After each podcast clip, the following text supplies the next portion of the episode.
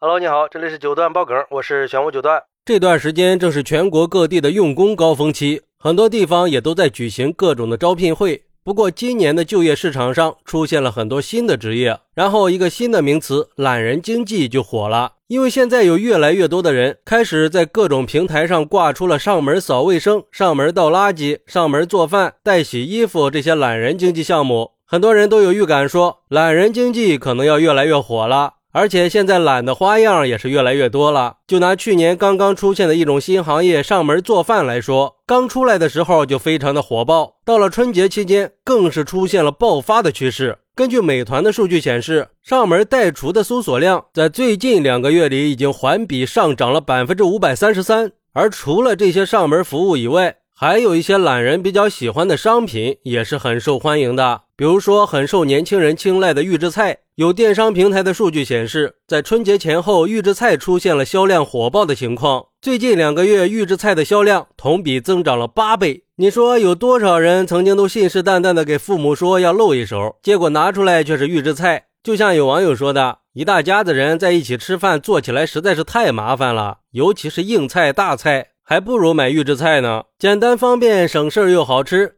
而这些新服务和新产品能这么快的出圈，都是得益于现代年轻人的懒。这种懒已经让懒人经济有了燎原之势了。就像网上有个小哥说的，他做上门理发服务就可以做到月入三万。这以前在我们的传统观念里，懒它并不是个好德行。但是从另一个方面来看，这种懒却是一件好事儿。因为它带动了很多消费，也有利于更多人的就业问题。也就是说，懒人经济不只是提供了效率和便利，还给农民工群体带来了巨大的就业空间，给农民工增加了很多收入。根据相关的数据显示，家政行业的平均工资有持续增长的态势。二零二一年，家政行业的平均工资是六千九百七十二块钱，相比二零二零年增长了百分之二十一点二。而且现在懒人经济正处于飞速发展的时期，很多人的消费习惯已经基本养成了。大多数的用户追求的并不是一次性的服务，更多的是开始要求定期的上门服务。就像一个网友说的：“懒人经济的持续升温绝对是个好事儿。”可以让越来越多的人获得新的就业机会，就像跑腿送货、上门做饭这些，就可以成为农民工就业打拼的新方向嘛？就拿跑腿行业来说，上手快、入行简单、时间还可控，只要吃苦耐劳，收入还是很可观的。不过，也有网友认为，所谓的懒人经济确实是提供了一些就业机会，让那些没工作、没收入的人挣了钱养了家。可是，对于整个社会来说，只会产生更多的懒人。外卖就是个很好的例子，最后导致富人是越来越懒，穷人越来越多。因为给别人服务的人是发不了财的，干的人多了，工资也就少了，还是穷人。所以我觉得那些懒人应该自立，别把自己给懒废了，连自己吃个饭都要花钱请人做了。如果是请人做饭，自己就等着张嘴吃，那还是正常人吗？如果是这样的话，恐怕以后很多人活一辈子连面条都不会煮了吧？难道就不惭愧吗？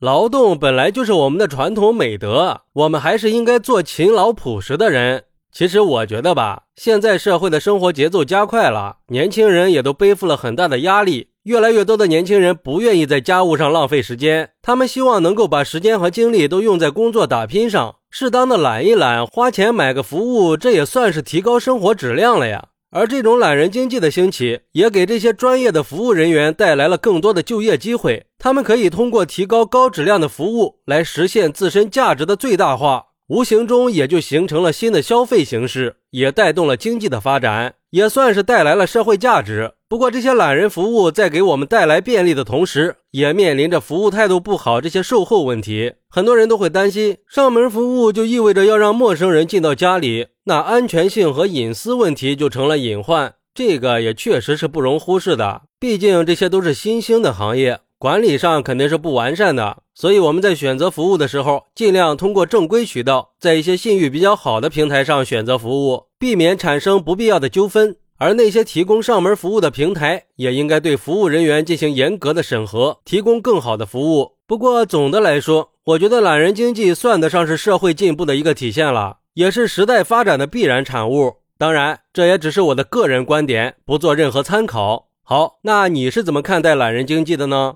你觉得懒人经济可以带动经济发展吗？快来评论区分享一下吧！我在评论区等你，拜拜。点个关注，加个订阅再走吧。